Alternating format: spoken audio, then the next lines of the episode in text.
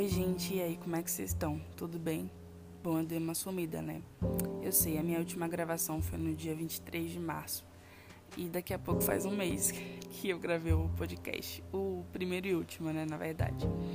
Mas assim, é, nesse período de, de isolamento social, de quarentena, como vocês preferirem falar, eu resolvi criar esse podcast para ter o que fazer, para ocupar a mente, para distrair as outras pessoas também. É, mas eu não sei, me bateu um desânimo e aí eu parei de gravar. Só que eu falei, não, eu gosto de me comunicar com as pessoas, eu gosto de falar, eu gosto de falar o que eu, o que eu penso, eu gosto de compartilhar ideias. Então, por que não continuar gravando esse podcast maravilhoso, né? Então, vamos lá, hoje eu quero começar falando sobre comida. É, eu tava para falar para vocês que assim, eu coloquei o podcast na categoria de food, mas não significa que vamos falar sobre comida o tempo todo, sabe? Vamos falar sobre tudo, sobre filmes, sobre séries, sobre textos, sobre várias coisas incríveis, tá bom? Então, vamos lá, vamos começar falando sobre comida hoje. É, pirão e cozido são uma das minhas combinações favoritas, uma das minhas comidas favoritas. É tipo hambúrguer e batata frita para mim, sabe? Para quem não sabe, o pirão é como se fosse um mingau salgado, sabe? Uma espécie de mingau salgado. Ele é feito com água e farinha de mandioca. Porém, o pirão do cozido é diferente. Ele é feito com água, farinha de mandioca e o caldo da carne que é utilizada no cozido, certo? E é muito gostoso, muito saboroso. E o que mais que tem nesse cozido? Verduras e legumes. A gente tem chuchu, batata, batata doce, banana da terra, abóbora, couve, repolho, cenoura, quiabo, machixe, giló.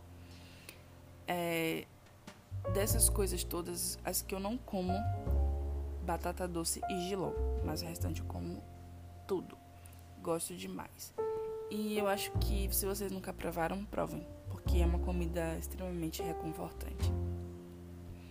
É, eu queria falar também assim, no Brasil tem crescido bastante é, a variedade de restaurantes que a gente encontra nas ruas e nos shoppings, né?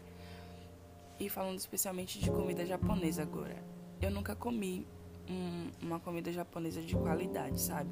Quando você vai no shopping e você vai naquela, naquele japonês que é baratinho, sabe? Que fica lá é, no buffet livre e aquele negócio já tá há horas lá e você não sabe a qualidade, não sabe se você realmente pode comer aquilo, se aquilo vai te fazer mal. Então geralmente fico no básico, no yakisoba. Mas eu tenho muita vontade de ir num restaurante japonês de qualidade para tirar esse preconceito, sabe? Porque é, a gente fica naquela coisa, né, que não tem o costume de, ai, peixe cru, será que vai me fazer mal? Será que é gostoso e tal? Então eu realmente queria provar um de qualidade para poder me adaptar. É, eu já assisti alguns vídeos no YouTube que falam assim: comecem pelos hot e depois comam os frios, né? Os hot são aqueles que são fritos. É, vocês vão se adaptando ao sabor intenso do peixe até que vocês conseguem comer o cru tranquilamente. Então eu tenho muita vontade de fazer isso. Mas eu confesso que eu tenho visto também alguns influencers no, no Instagram, influencers, que pedem comida japonesa direto.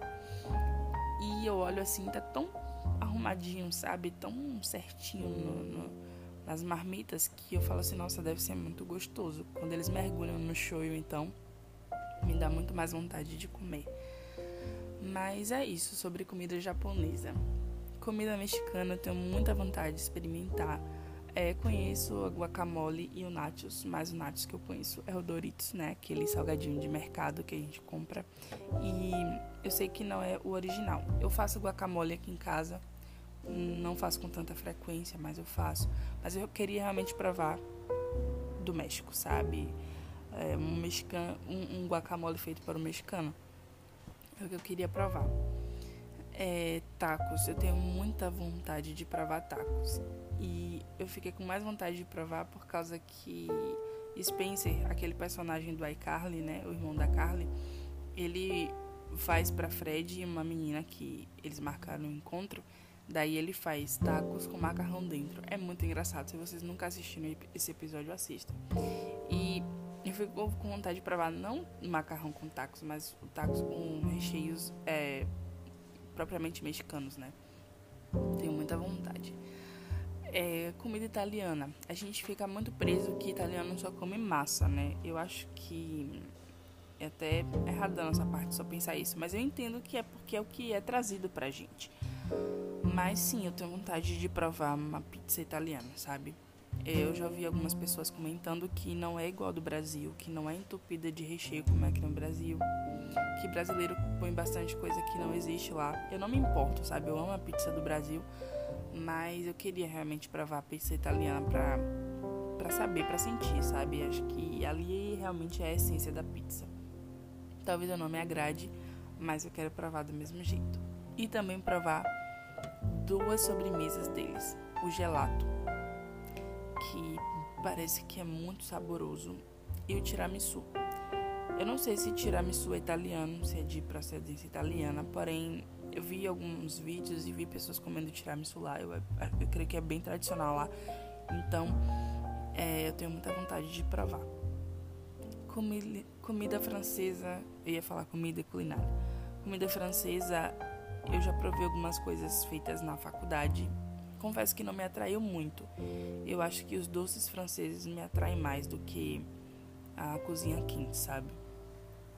É, macarrão, creme brulee e afins.